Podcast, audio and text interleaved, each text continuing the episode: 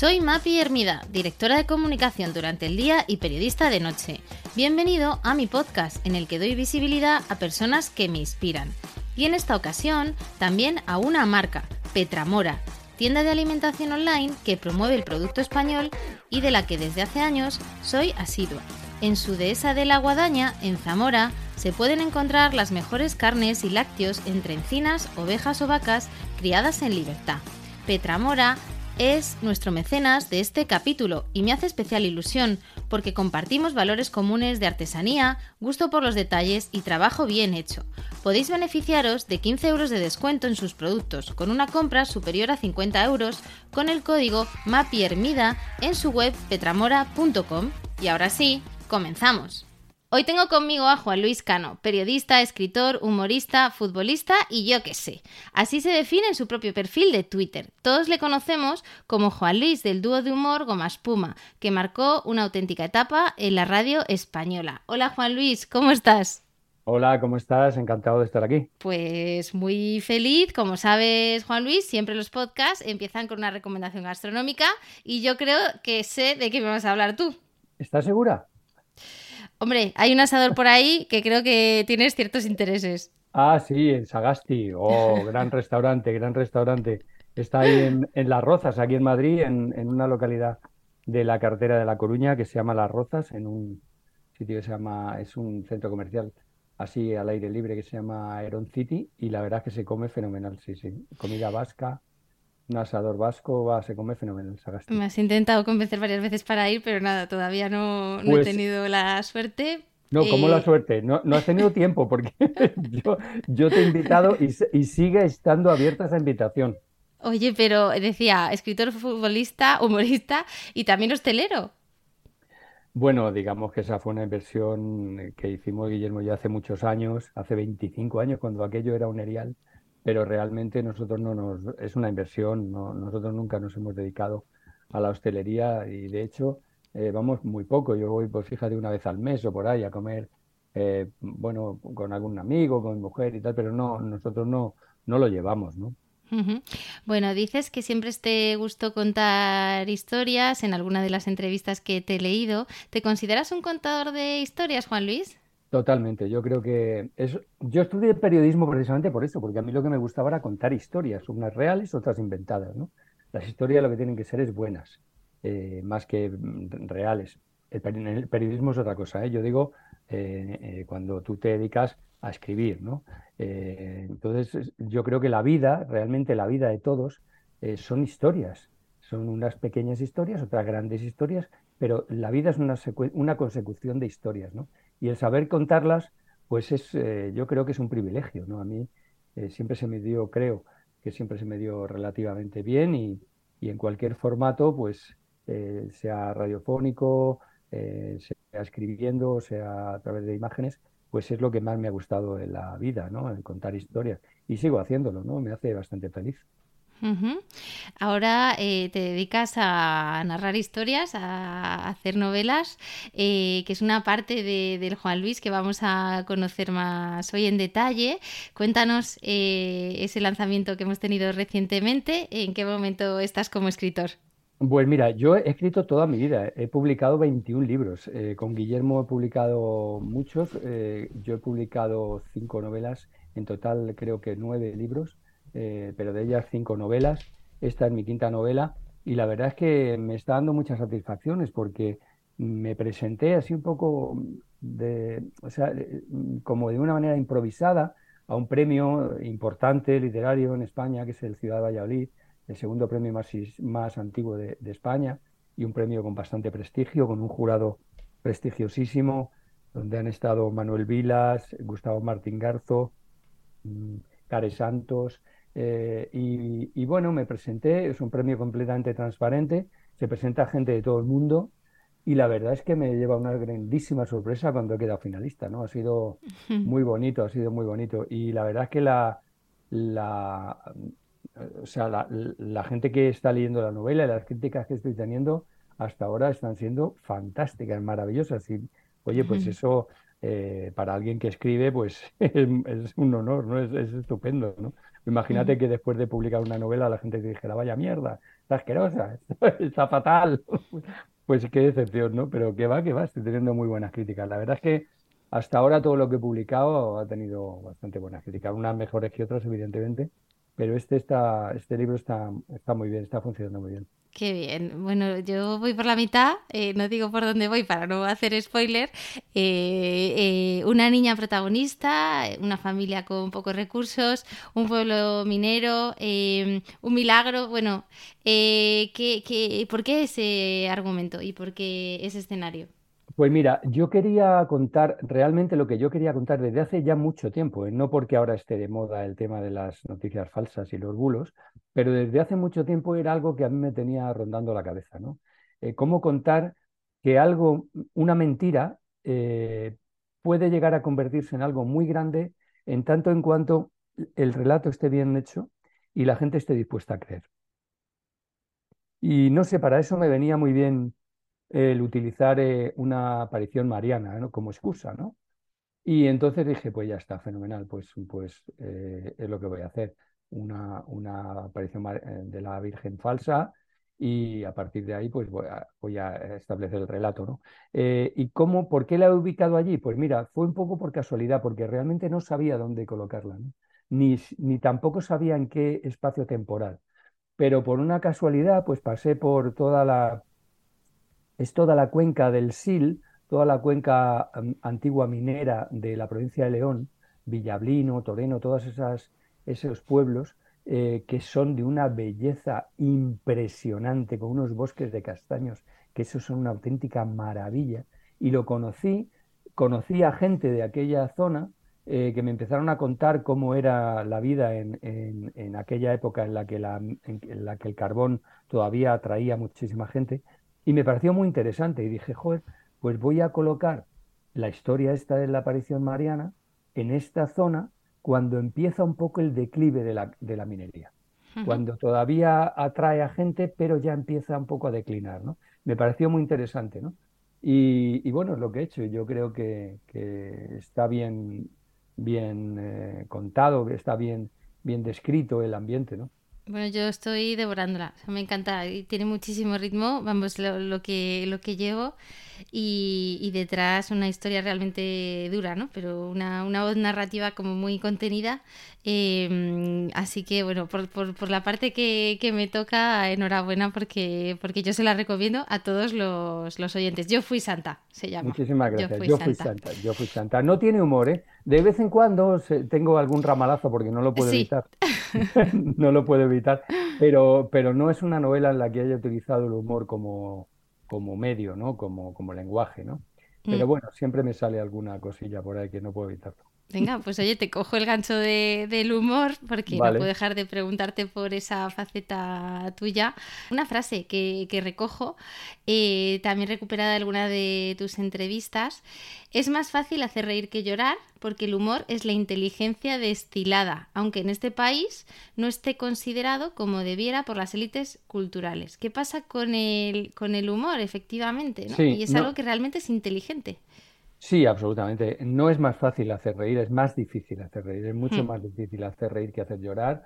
Eh, sí, yo siempre he creído que el humor en este país, eh, por las eh, estas pseudo, pseudo élites intelectuales, o mejor dicho, élites pseudo intelectuales, yo creo que nunca lo han tenido en la consideración que deberían, ¿no? El humor creo que es una disciplina en cualquiera de sus facetas em, que es sublime creo que es sublime, está presente, el humor está presente o debería estarlo en, toda nuestra vida, eh, pero aquí parece ser que se considera como algo de segundo orden, es decir, eh, una comedia, una novela de humor o una película de humor eh, o una obra de teatro de humor y tal, pues es como algo de, así como, bueno, que no, que vaya, qué cachondo, qué cachondo pero no está considerado. En cambio, en la cultura anglosajona sí lo está. ¿no? Eh, a mí me parece que eso es un, complejo. Enfrentarte al humor y a la ironía es muy difícil y hacerlo es más difícil. Entonces, la mediocridad, o sea, los mediocres que son incapaces de, utilizar el humor y de, trabajar con el humor, suelen ser los que lo desprecian. Eh, yo creo que el, que, el humor en, mi vida, bueno, por supuesto en mi vida, pero en, el, en, este, en este país eh, siempre ha salido al rescate, incluso en los momentos más difíciles. Nuestra tradición eh, literaria viene del Quijote, que es una novela de humor, de la, también viene de, la novela picaresca, que es humor puro y duro. y bueno, pues yo creo que debería tenerse más en consideración el humor en este país. ¿Cómo has visto su, evolución? Eh, me viene a la cabeza el anuncio de Campo Frío en el que participaste, ¿no? Eh, que, precisamente se, mofaba un poco, ¿no? De que ahora hoy, y hoy en día no te puedes reír de, cualquier cosa. Em, ¿Crees que es el humor que hacéis con Goma Espuma se podría hacer en el día de hoy?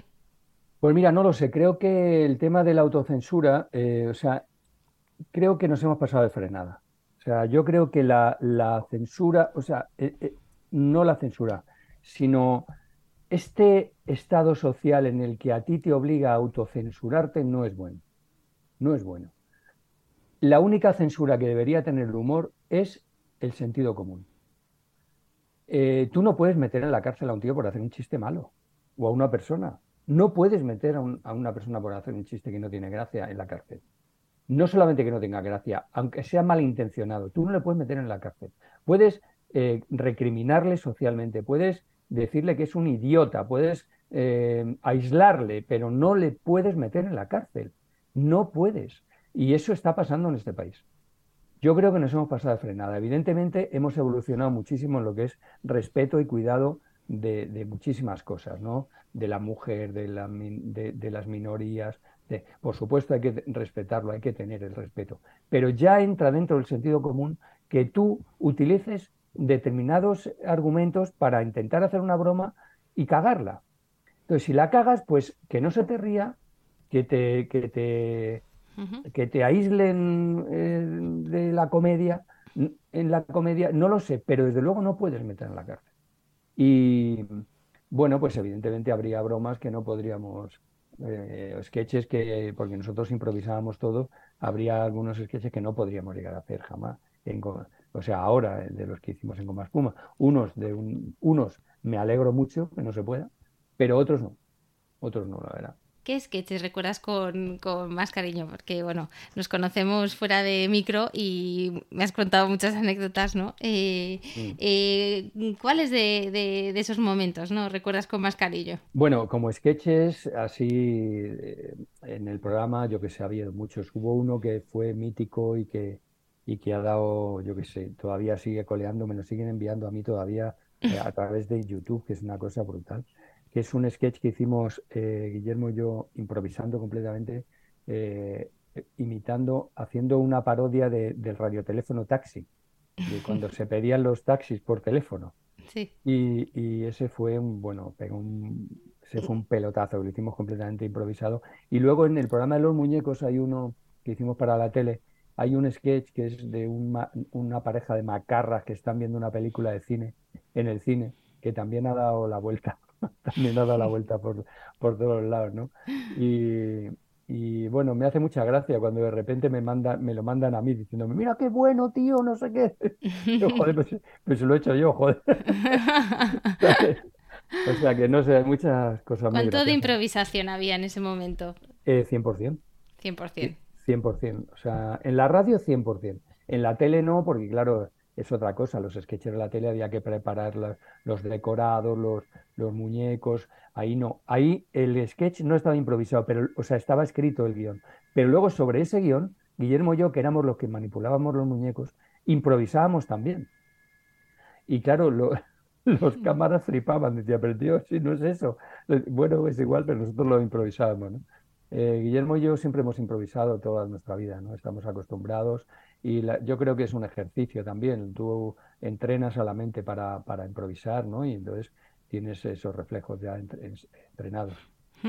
¿Cómo se construye el humor? Yo que trabajo en el mundo de la comunicación, siempre que, explicas ¿no? las herramientas de, comunicación verbal y no verbal, una es el humor, que es eh, una de las herramientas más poderosas ¿no? que, tiene, que tiene el ser humano para comunicar. ¿Cómo puedes trabajar? ¿Cómo, cómo te nutrías tú en ese momento? ¿Cómo te sigues eh, nutriendo? ¿Es algo que viene en parte innato?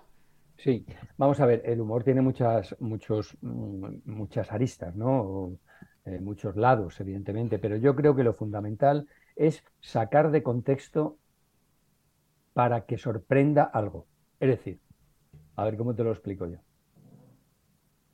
Si tú vas a hacer un sketch sobre un, marciano, ¿no? Por ejemplo, me ocurre ahora, pues si tú a ese marciano, cuando te pones a hablar como, mm, como, si fueras el marciano y habla con acento gallego, ya lo estás sacando, mm, e, estás haciendo algo que la gente no se espera. Luego lo puedes hacer con gracia, sin gracia, pero la sorpresa, es, eso que la gente no se espera, es fundamental. Es fundamental. Eh, luego, claro, hay muchos tipos de humor. Hay, humor que está basado en la imitación, hay humor que está basado en el juego de palabras, hay humor. Pero básicamente yo creo que lo más importante es la sorpresa. O sea, un, chiste, el final de un chiste, que es el chimpún, tiene que sorprender, porque si tú te lo esperas no te hace gracia. ¿Entiendes? Luego está, claro, el humor. Hay otro tipo de, recursos, como por ejemplo la imitación. Pues claro, la imitación, independientemente de lo que digas, pues la imitación tiene que ser buena. No sé, hay muchos, muchas aristas, pero, pero básicamente yo creo que es eso, ¿no? ¿Y cómo definís el humor que hacéis en, en Gomas como humor surrealista, humor? Sí, nosotros eh, utilizábamos el, absurdo completamente, vamos. Eh, pero fíjate, nosotros éramos gente, y seguimos siéndolo, claro, que siempre hemos ido por la vida con los ojos y las orejas muy abiertos, pillando de todo, para luego precisamente eso meterlo en nuestra cabeza, hacer un centrifugado y a eso añadirle una dosis mm, muy grande de absurdo. Y con eso construir un universo, que es lo que nosotros hicimos, ¿no? Construir el universo goma espuma, que era completa y totalmente reconocible. de hecho, pues te escuchaba, ¿no? En, alguna entrevista que te han hecho que, terminología, por ejemplo, el Paquito, era porque Paquito existía, o sea, que, personas, ideas, imágenes de tu entorno las transportabas y las utilizabas, ¿no? Luego en, en el Claro, claro, a eso me refiero. O sea, tú coges eh, eh, eh, lo que realmente está a tu alrededor, a eso le das una vuelta y, lo centrifugas, lo, metabolizas, le, das tu dosis y tu, y tu pátina de, absurdo y de, y de, ironía, y entonces te sale lo que a nosotros nos salió, que fue un universo. Paquito, por ejemplo, como tú ya que has hablado de Paquito, pues Paquito era una, un vecino mío, el hijo de una vecina, que era un vago un vago que no, te puedes imaginar, o sea, un vago que, que, no pegaba ni palo, no estudiaba, no trabajaba, no sé qué. Y entonces yo eso se lo conté a Guillermo y a partir de ahí, pues cada vez que veíamos a uno que era muy vago, decía, anda, no seas Paquito, anda, anda, no seas Paquito. Y eso ya se quedó en, en nuestro propio argot. Y de ahí, ya en Goma Espuma, en la última época, a todos los personajes los llamábamos Paquito. ya se, se, extendió. ya se extendió. Entonces ya todo el mundo. Estamos aquí con el ministro de Asuntos Exteriores de no sé dónde, el señor Paquito. bueno, entonces ya vas creando tu universo, ¿no? Me da la sensación de que, según me lo cuentas, es difícil, ¿no? El, el, oye, voy a trabajar el ser gracioso. Me da la sensación de que eso viene más de, de cepa y eso es más genético. Bueno, no lo sé. Hay gente que es muy profesional en esto y que luego fuera de antena o fuera del escenario o fuera de los platós son unos verdaderos cabrones. e incluso no tienen ninguna gracia. O sea, hay, actores, hay actores que se dedican a la comedia, pero que luego ellos no, son gente graciosa. En nuestro caso eh, no es así. Yo creo que una de las cosas que Guillermo y yo, eh, eh, o sea, no una de las cosas que hemos conseguido, sino el por qué hemos conseguido eh, que, la gente aceptara y le gustara nuestra manera de hacer radio o de hacer tele, era precisamente que éramos muy naturales. O sea, Guillermo y yo no cambiamos mucho fuera de la radio, adentro de la radio, de la emisora. O sea, vamos a ver si cambiamos. Yo no voy por la vida haciendo sketches y haciendo el tonto vamos, haciendo el tonto, quiere decir, haciendo humor y todo el rato soltando chorradas, no, no, en absoluto. Pero sí que tenemos una, una manera de ser muy, muy natural y, en la radio éramos iguales. Éramos así. O sea, si había que reír, nos partíamos el culo y si había que llorar, llorábamos sin ningún problema. ¿eh? Y nos entristecíamos sin ningún problema. O sea, nosotros, Guillermo y yo, hemos hecho con el humor siempre como bandera, pero hemos hecho el programa desde la guerra en Bosnia o en Kosovo hemos retransmitido desde Calcuta, que es el infierno en la tierra, o por lo menos lo era. Hemos estado en el desierto con los beduinos operándoles porque estaban ciegos eh, por el efecto de, del sol en la arena. Hemos hecho el, programa desde sitios muy tristes, muy lamentables y viendo cómo la gente sufría. Y si hemos tenido que llorar, hemos llorado. Y si nos hemos tenido que poner serios, nos hemos puesto serios. Lo que pasa es que siempre hemos utilizado el humor como vehículo para contar las mismas cosas que contaba cualquier otro programa, ¿no? Como la Iñaki Aguilondo entrevistaba a Ruiz Gallardón y nosotros también entrevistábamos. Le preguntábamos quizá las mismas cosas, pero con nuestra manera de, utilizar el lenguaje y con el humor eh, como vehículo. ¿no? ¿Cómo has llevado la, fama, Juan Luis, en ese momento en el que eh, estabais en prime time? Erais eh, realmente los celebrities de los celebrities. Pues mira, han sido muchísimos años. Nosotros es que nunca nos hemos, mm, de verdad, no, no creas que te estoy mintiendo y que es falsa modestia. Nosotros mm, siempre hemos sido gente muy sencilla. O sea, muy, bueno, yo siempre he creído que la fama y, el que la gente te conozca no es más que el reconocimiento de, tu trabajo. Quiero decir, si yo trabajara en un mercado, pues la gente mm, por la calle no me conocería, pero mis clientes pues me tratarían con cariño y me tendrían cariño. Bueno, pues yo he elegido una profesión que lleva mm, de cara la, popularidad. Si yo hubiera hecho mal mi trabajo, no me conocería ni Dios. Entonces no lo he visto nada más que como eso, como la consecuencia de que mi trabajo lo he hecho bien, nada más. Nada más, no, no me he creído nunca más que nadie porque la gente me conozca. Nunca jamás he utilizado mi, mi fama o mi, mi popularidad para nada, para nada, nunca, jamás en la vida. Y nunca lo haré eh, porque creo que, eso no es una manera buena de proceder en la vida. ¿no?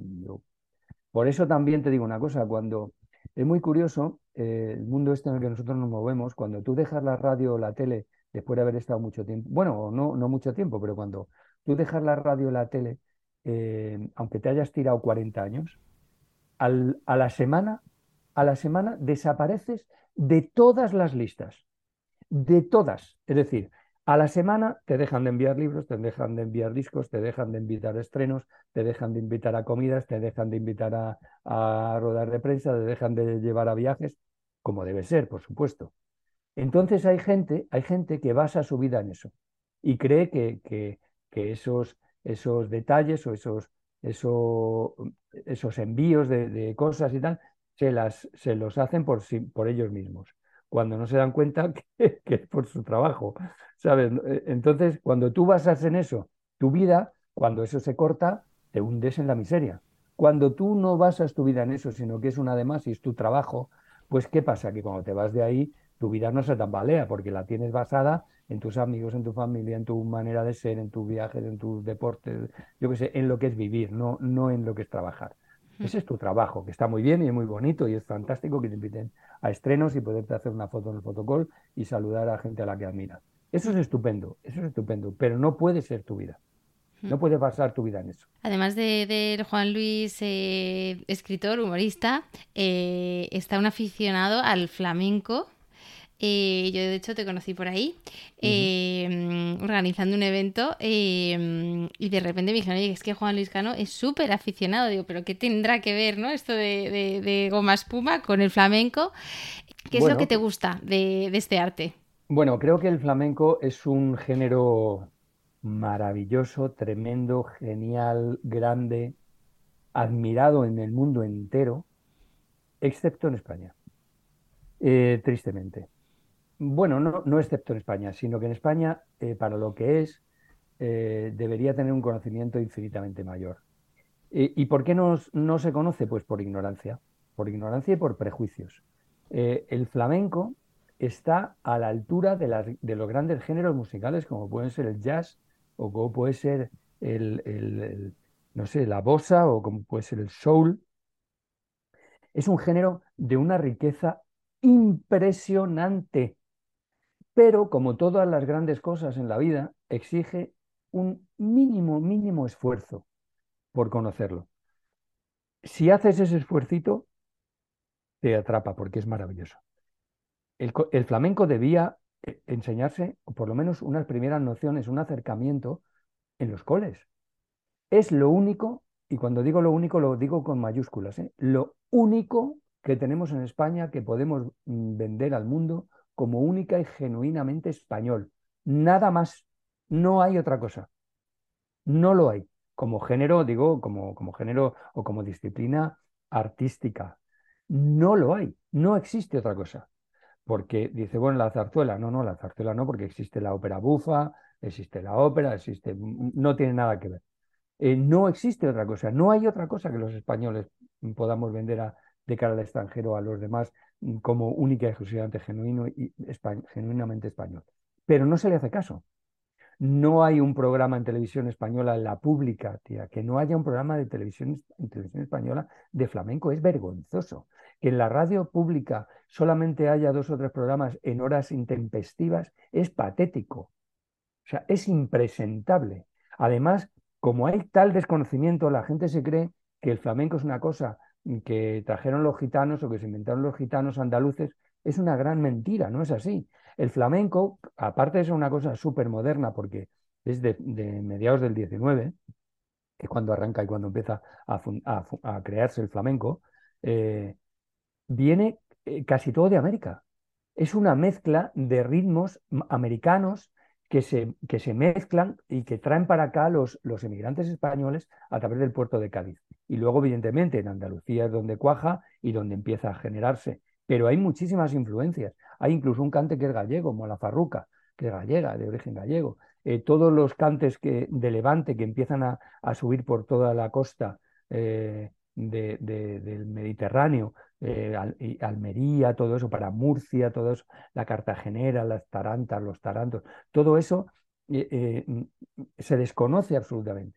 Y es de una riqueza impresionante. Y además es un género modernísimo. O sea, si tuvieras la gente que está haciendo, las cosas que está haciendo los artistas en flamenco, evidentemente conociendo el, pasado, conociendo lo, antiguo, porque nada que no esté basado en la tradición puede ser, puede tener un valor real, ¿no? O sea, si tú empiezas a, crear desde, la, desde el desconocimiento, pues realmente tu creación carecerá de valor normalmente, ¿no? Entonces, el flamenco, los flamencos están haciendo cosas impresionantemente de vanguardia, o sea, impresionantes y de una vanguardia absoluta. O sea, hay gente como Israel Galván que en el baile está llenando en Nueva York, en París, en Londres, allá donde va, allá donde va.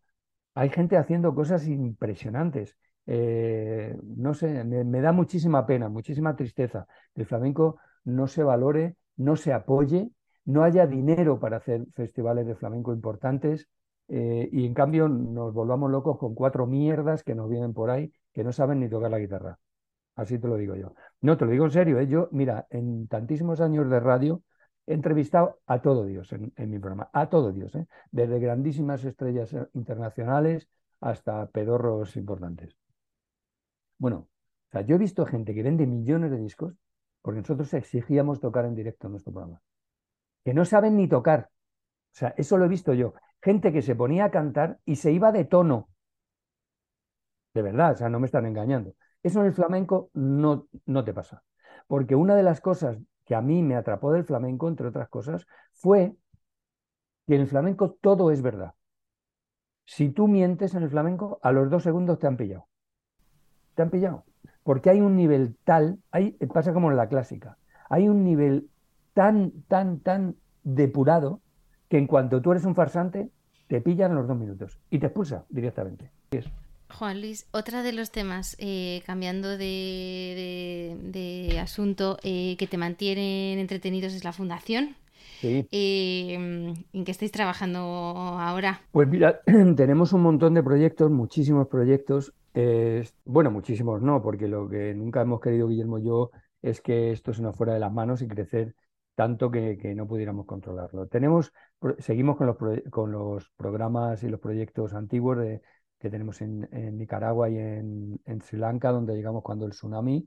Y lo, lo, que pasa es que luego hemos ampliado. Estamos ahora también en Senegal, estamos en Congo, este, seguimos ayudando a Ucrania, que, que no es fácil, ¿eh? porque al momento de, de, la guerra, o sea, cuando, cuando empezó la guerra, mucha gente se volcó, pero luego eso mantenerlo en el tiempo es muy difícil. Nosotros seguimos ayudando Eh, y estamos ahora muy, muy entusiasmados porque estamos llevando a cabo desde hace ya un par de años un proyecto junto con una ONG británica que se llama Think Equal, un proyecto que se llama Think Equal, que es para enseñar a los niños, para educar a los niños de 0 a 6 años en, en, igualdad, es, es, educación socioemocional, para que aprendan a, a resolver los conflictos de una manera eh, dialogada. Es, es, un proyecto impresionante, ¿verdad? Impresionante. Se llama Think Equal. Y por cierto, mira, me viene fenomenal que me dejes, que me preguntes por esto porque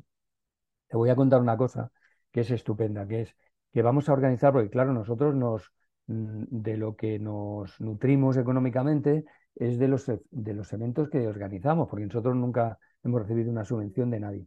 Y vamos a organizar el día 8 de octubre aquí en Madrid, en, en Vallehermoso, en las pistas de, de, atletismo de Vallehermoso, vamos a organizar algo muy bonito que va a ser la maratón más corta de la historia. En vez de 42 kilómetros y 200 metros, que es la maratón normal, vamos a hacer el, 42 metros y 2 centímetros. Entonces, queremos que sea una mañana, va a ser una mañana de domingo, el 8 de octubre, una mañana festiva donde puedan ir las familias con los niños, va a haber música, va a haber payaso, va a haber magos, va, va a haber, bueno, de todo lo imprescindible para que sea una mañana preciosa. Todo el mundo va a tener su medalla y vamos a pasarlo fenomenal. Y además, comprando el dorsal, mm, puedes colaborar con los proyectos de la fundación, no solamente comprando el dorsal para ir allí, sino que también se pueden comprar y participar online. Así que todas las empresas también que nos puedan, que me estén oyendo y quieran y puedan, podrán comprar dorsales para sus trabajadores, eh, para que asistan o para que no asistan, da igual. O patrocinar, por ejemplo, yo que sé, la meta, pues también todos los que los que se quieran participar en este día tan bonito para echarnos una mano en la Fundación Goma Espuma, en la web, ahí tienen nuestro contacto y la verdad es que estaríamos muy agradecidos. Si compran los... a entrenar los 42 metros. Eso, eso, porque va a haber muchísima competencia. ¿Dais premio a la ganador o...? Por supuesto, por supuesto. Lo que que van a ganar todos. los que ganan son los niños a los que van eh, los fondos que saquemos, porque la fundación nos dedicamos básicamente a la, a la educación infantil. ¿no? Nosotros, nuestro lema es pequeños proyectos, pero que se hagan y educando con una sonrisa. Qué bueno. Oye, pues damos paso a un pequeño cuestionario que tengo por aquí, que he recuperado preguntas de, un profesor, Arthur Aaron, que estudia cosas como el amor y Prose, el escritor. Eh, su, famoso también cuestionario para conocer mejor a alguien. He hecho un mix de, preguntas y así pues también conocemos a ese Juan Luis que está detrás del Juan Luis mediático que, que, a lo mejor conoce más nuestra audiencia. Yo disparo y tú respondes, ¿vale? Venga, fenomenal. Vamos a ello. Si tuvieras que elegir una persona en el mundo, ¿a quién invitarías a cenar? ¿Tiene que estar viva? no, ¿por qué? Pues Estamos imaginándonos. Vale, pues entonces invitaría a mi padre. Bueno. Porque murió muy joven y, me gustaría. Hubo muchas cosas que, me, hubiera gustado hablar. Era una persona maravillosa, mi padre. He hecho mucho de menos. ¿Y si estuviese viva? Una persona viva. Una persona viva, pues. Pues a Mónica Bellucci, pero por ella, ¿eh? pero a Mónica Bellucci la has conocido, ¿no? Sí, ¿Tienes... sí, claro. ¿Tienes alguna anécdota también con Mónica Bellucci, no? Buena anécdota. Buena anécdota para mí, más que para ella, ¿no? Sí, la conocí en el Festival de San Sebastián y joder, fue un puntazo, fue maravilloso, pero bueno. Eh, nada, sí, sí, fue estupendo. Una, una actriz, es una belleza una belleza, de una belleza de verdad que es que es despampanante, o sea, es que es incluso agresiva, o sea, es, tan bella, es una mujer tan bella que, es que acojona. de verdad, sí, sí. Pero bueno, no sé, no sé, me gustaría, no sé, no sé, fíjate, dicho, dicho Mónica Bellucci un poco de broma, ¿no? Pero no sé, no sé, no sé, no sé, me gustaría es que, no sé, invitaría a tanta gente, me gustaría hacer un banquete, tío. Porque hay muchísima gente a la que admiro y que no conozco y me gustaría charlar con ellos. Eh, para ti, ¿cómo sería un día perfecto, Juan Luis? Pues un día perfecto es un día en el que gozara de salud y en el que me riera mucho y en el que viera a toda la gente que me rodea, a la que quiero, eh, feliz y contenta y sana. Ese es un día perfecto porque es una vida perfecta. Sería una vida perfecta. ¿Y en realidad cómo es un día de tu vida? ¿Se parece a estos o nada que ver? Bueno, pues vamos a ver, como todos, pues tengo vida, tengo días en los que la vida te pega cornadas y tengo días maravillosos. Mm, la verdad es que soy una persona eh, que he tenido mucha suerte en la vida, mm, soy moderadamente feliz, que es como hay que ser, y, no es que no me queje, es que soy una persona bastante feliz. No tengo un día igual que otro, que esa es una de las cosas que me gustan también porque yo me, me he labrado mi vida así, ¿no? O sea, yo la monotonía me mata. O sea, yo no, no hay un día igual que otro en mi vida, no lo hay, porque yo no quiero que lo sea. Entonces, no sé, todos los días son distintos, todos los días me aportan algo. Y, o yo, desde luego, eh, eso, eso que se dice, ¿no? De eh, yo no quiero pasar por la vida sin, eh, sin no sé cómo es. Lo sin de pena ni la, gloria o... No, que la vida no te pase por encima, ¿no? Algo Ah. así, o que, no sé, pero desde luego yo a la vida la estoy estrujando desde el primer día de que, que tengo conocimiento, vamos. ¿Por qué aspecto de tu vida te sientes más agradecido? Te he escuchado en algunas ocasiones decir que te sientes siempre un afortunado, ¿no? Sí, sí, yo soy un afortunado, vamos, pero afortunado dentro del mundo de los afortunados, fíjate lo que te digo. Eh, la vida me ha sonreído. Yo también he sonreído a la vida, ¿eh? Yo no soy nada determinista, creo que todo en la vida es consecuencia de algo, algo habré tenido yo que ver también, pero así de lo que me siento, mm, no sé si orgulloso, pero, pero lo que mm, una de las cosas que me llevaré eh, cuando me vaya para el otro barrio será la posibilidad que me ha dado mi trabajo de conocer a gente maravillosa y a gente a la que he admirado y de repente la radio o la tele me ha facilitado conocerles, incluso mm, con algunos de ellos llegar a tener una buena relación de amistad, ¿no? Eh, eso, eso es maravilloso. O sea, te imagínate que tú haces una lista de gente a la que admiras y luego por unas cosas o por otras les conoces y creas, o sea, eso, eso es, eso es brutal. Y eso a mí me ha pasado y me sigue pasando. ¿Qué personas dirías? ¿Tienes algún ejemplo, Juan Luis? Joder, pues sí, claro que tengo ejemplos. Pues mira, Ernesto Sábato, Serrat, eh, Joaquín Sabina, eh, Eduar- Eduardo Galeano, eh, yo qué sé. O Bueno, ahí te vimos llorando en el concierto de Serrat. sí, sí, vamos, lloré como una magdalena. Sí, sí.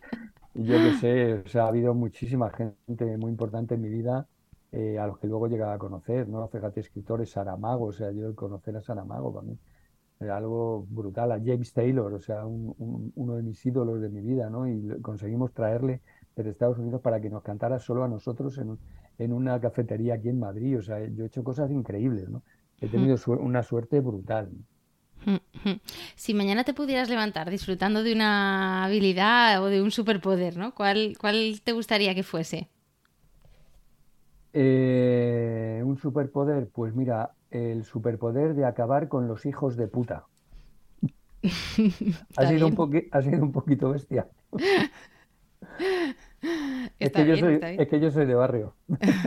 No lo puedo Me evitar. parece bien. Vale, lo dejamos ahí. No lo puedo evitar. Algo que hayas deseado hacer desde hace mucho tiempo. ¿Y por qué no lo has hecho todavía? Mm, mm, mm. Joder, pues fíjate que me cuesta pensarlo, ¿eh?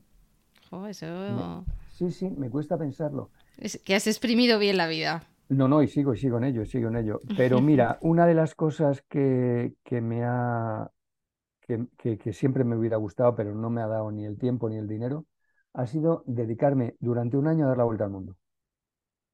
O sea, coger un año y decir, o dos, vamos, y decir, no voy a hacer nada absolutamente, me voy a dedicar a viajar, a dar la vuelta al mundo. Eso me habría vuelto loco, pero ni lo he hecho, ni creo que me dé tiempo a hacerlo, ni la pasta, tampoco.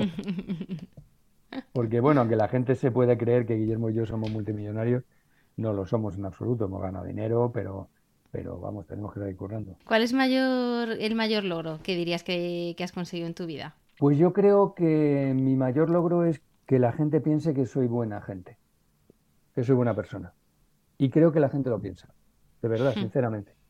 Creo que la gente cree que soy buena gente. Y eso es muy bonito. ¿Y ese recuerdo más valioso para ti? El recuerdo más valioso para mí, pues. Pues. Por no utilizar un tópico, quizá el día que nació mi hija. Por no utilizar un tópico. Pero creo que es uno de los momentos en los que me he sentido más pleno, más feliz, que yo creo que es algo muy, muy animal, ¿no? Eh, creo que es algo muy, muy mamífero. y habrá experimentado muchísima gente, por eso habrá mucha gente que me entienda. Te he preguntado por logros, por recuerdos, todavía no me has dicho eh, cuando llamasteis al Papa. Yo estoy esperando que nos cuentes esa anécdota. bueno, ahora es que al Papa llamábamos muchas veces, ¿eh? llamábamos, llamábamos constantemente. Y, y una vez conseguimos hablar con una monja que era, fíjate qué fuerte, que era la encargada. Pero del Vaticano. Sí, sí, del Vaticano. Que era la encargada de prepararle la intendencia para los viajes.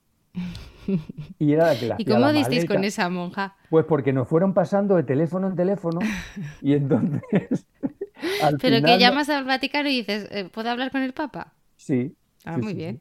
Nosotros íbamos pasando, claro, íbamos pasando, llamábamos a prensa, llamábamos a no sé qué. Y entonces un día nos fueron pasando de teléfono en teléfono y al final nos dieron, nos pusieron con una señora que le estaba haciendo la maleta al Papa porque se iba de viaje a no sé dónde. Y mira, fue acojonante, acojonante, porque ya un momento determinado, le pregunto yo, le digo, oiga, y el Papa, me imagino que llevará calcetines amarillos, eh, blancos, pero ¿Los lleva blancos blancos o de esos que llevan una rayita azul y otra roja en la parte de arriba? Y ya nos colgó, nos colgó.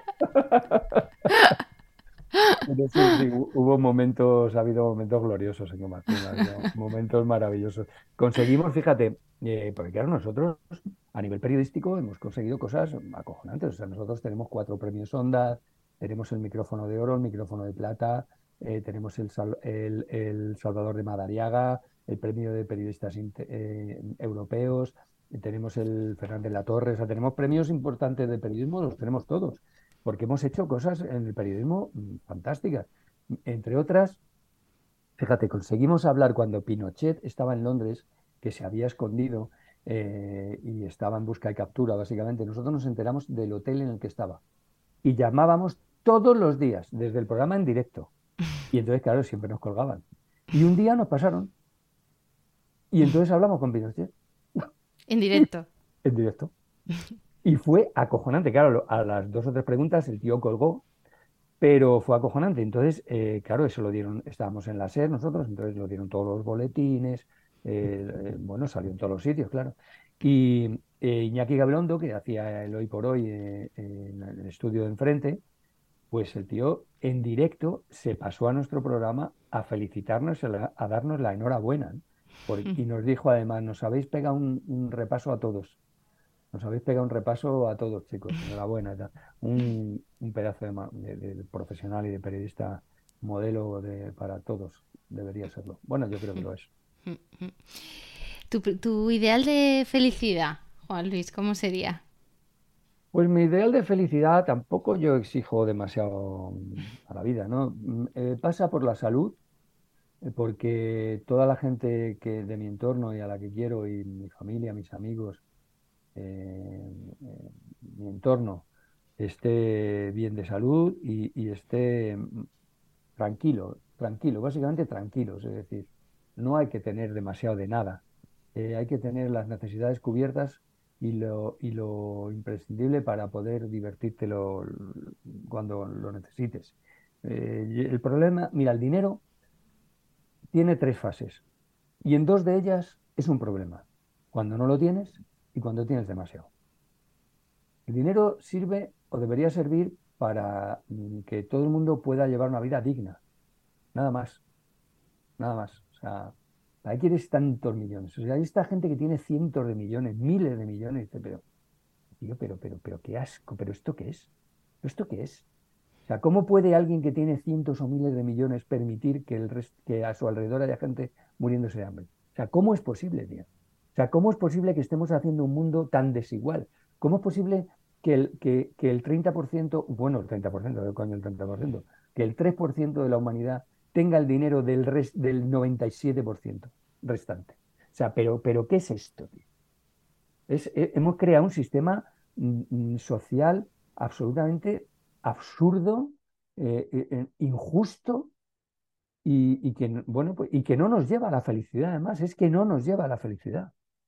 Yo te aseguro que la gente que he conocido más feliz nunca han sido millonarios ni multimillonarios, nunca lo han sido. O sea, la gente que he conocido que de verdad felices suele ser gente muy sencilla. De verdad, créeme, esto no es literatura lo que te estoy haciendo, es verdad. ¿Tienes algún defecto, Juan Luis, que no conozcamos? Bueno, debo tener por lo menos dos. pues sí, sí, mira, soy, tengo claro que tengo defectos. Mira, soy un poco pesado con el tema mm, musical. Eh, yo, a mí me apasiona cantar, me apasiona, es lo que más me gusta, la música, cantar, tocar la guitarra.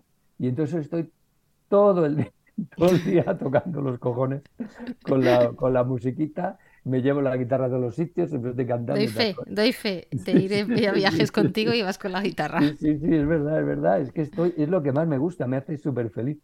Y, y, luego, pues no sé, quizá hablo mucho. Hablo mucho. Y luego también otra cosa que me pasa es que soy un poco cobarde.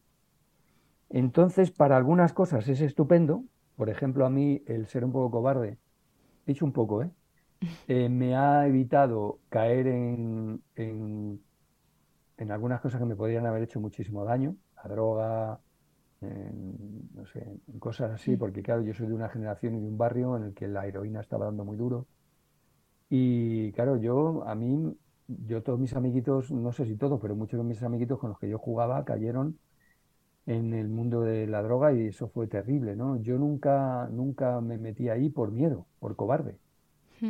Eh, entonces esa cobardía a mí me, ha librado. No por responsable, ¿no? De la inocencia de... No, no, no, no, por cobarde, por cobarde porque no por responsable porque no se sabía lo que era. O sea, la gente en aquella época caía en la droga porque no tenía ni idea de lo que era eso. Y bueno, pues eso me ha, me ha salvado, ¿no? En muchas ocasiones, ¿no? Y luego, pues eso, algunos riesgos que he tomado en la vida y que nunca me he dejado llevar, no puedo decir, hostia, hostia, hostia, hostia, que me estoy yendo, que esto no puede ser, me voy para atrás, me voy para atrás. Y eso me ese tipo de cobardía a mí me ha, me ha servido para no caer en, muchas, en algunas cosas. Luego también es verdad que ese, ese, esa misma cobardía me ha impedido a lo mejor hacer cosas o, o comenzar caminos que, que quizá me podrían haber hecho bien, ¿no? Y no los he tomado por, por, un poco un poco de miedo, ¿no? Pero bueno, mm, mm, no pasa nada. Mm. ¿Te gustaría vivir en otro país que no sea España? No. Creo que tenemos el país mejor del mundo. De verdad, esto no lo digo como, no lo digo, o sea, lo digo con, eh, con conocimiento de causa, porque conozco casi todo el mundo y con un respeto brutal. Eh, creo que o sea, cada, cada país y cada cultura tiene cosas maravillosas y horribles, pero creo que en conjunto, en conjunto, eh, España es un privilegio, es un privilegio cultural. ¿Por qué? Pues porque por aquí ha pasado todo Dios. Mira, de la, del, todo lo bueno de la vida, todo, ¿eh? Todo. La gastronomía, la música, la moda, el, el, eh, la belleza física, todo, todo, todo, todo, todo lo que hay eh, en el, sobre la, la, tierra, bueno, viene de la mezcla. Todo, todo. Lo puro es una mierda. Lo puro muere. Es enfermizo. Todo viene de la mezcla. Y nosotros somos un país por el que ha pasado todo, Dios. Y todos han dejado cosas. Tenemos una gastronomía maravillosa precisamente por eso. Tenemos culturas, tenemos una mezcla cultural tan brutal, tan brutal, y en un, en un sitio tan pequeño como es eh, físicamente la península ibérica, porque meto también a Portugal, tenemos tal variedad de todo que hace de nosotros un país o, una zona tan inmensamente rica que si fuéramos conscientes, vamos, nos cuidaríamos como oro en paño. Eh, aparte, eh, mm, geográficamente, o sea, yo creo que no hay un país más diverso. O sea, tú mm, te vas a Cádiz y te vas a Cataluña y de ahí te vas a Galicia, te vas a Castilla, te vas a Extremadura, te vas a Levante y son absoluta y totalmente universos diferentes. Eso es riquísimo, es maravilloso. No lo hay, pero no lo hay. Y mira que países bonitos, Francia es impresionante, Italia es brutal, pero con una diversidad geográfica tan brutal, no la hay. No lo hay en el mundo, ¿eh? en el mundo. De verdad, yo creo que tenemos un país privilegiado y muy a nuestro pesar, no nos lo cargamos, ¿eh? Y que no nos lo cargamos. y, mira que, y mira que hemos hecho por, e, por ello, ¿eh? A lo largo de la historia, ¿no? ¿Qué defectos te inspira mayor indulgencia? Hablabas de la avaricia, por ejemplo, eh, antes. Eh, no sé qué es lo que más eh, puedes odiar, ¿no? De ver en, otra persona. Mm, bueno, yo lo que más odio es la deshonestidad. O sea, la gente que engaña. La deshonestidad, el aprovecharse de los demás mediante engaños, eso mm, no me gusta, me parece incluso peor que la envidia, de verdad. ¿Has pensado cómo te gustaría morir? Esta pregunta. Sí, sí, sí, me gustaría morir sano. está bien. Sí, sí. Y viejo. También está bien. Oye, Juan Luis, eh, vamos acabando. Eh, no te puedo dejar de preguntar recomendaciones de alguna película, serie, eh, podcast que escuches, aparte de este, claro. no sé. Un libro que te has leído recientemente. Músico, si quieres, que, has dicho que, eres eh, intenso con el tema de la música. Sí, vamos a ver, mira, no tiene por qué ser actual, ¿no? No, vale. algún pues descubrimiento. Vale, pues venga, no voy a ser demasiado original, ¿eh? Eh una peli. bueno, te voy a recomendar dos. Una antiquísima, una antiquísima, pero que es una verdadera joya, de Berlanga, Bienvenido Mr. Marshall, que creo que es una obra de arte, mm, y luego La vida de Brian. Esas son mis dos pelis favoritas. Eh, una, un disco, Omega de Enrique Morente. Eh, un libro, mm, un libro, La sagafuga de JB de Torrente Ballester. Y el mío, no fui, yo fui santa. A ver, una, ¿qué más me has dicho? Eh, si quieres una serie que hayas una visto. Serie, una serie, vale. Una serie. Eh, em, una serie, una serie. The Office. The Office. sí. Eh, The Office y, Big Bang Theory también. Es así. Big Bang Theory. A ver, ¿y qué más me has... ¿Una bueno, si quieres algo, ah, sí, algún podcast o si quieres... Ah, y un podcast, un podcast. Mira, un podcast, uno que se llama Operación Futuro, que antes se llamaba Kanpai, con K y con N, como se dice, como dicen los japoneses al brindar, Kanpai. Operación, ahora se llama Operación Futuro. Perfecto, pues nada, tomamos nota. La última pregunta era si tienes alguna máxima, alguna frase con la que quieras terminar esta entrevista que hemos hecho repaso de tu mundo profesional y personal, Juan Luis. Por supuesto que sí. Cuando me digas la lanzo. Lanza. Au Paletti. Muchísimas gracias. Gracias a ti, Mapi. Si eres una empresa o una marca y quieres ser mecenas de este podcast, tienes toda la información en la sección de contacto de mi web www.lagastronoma.com. Hasta la próxima.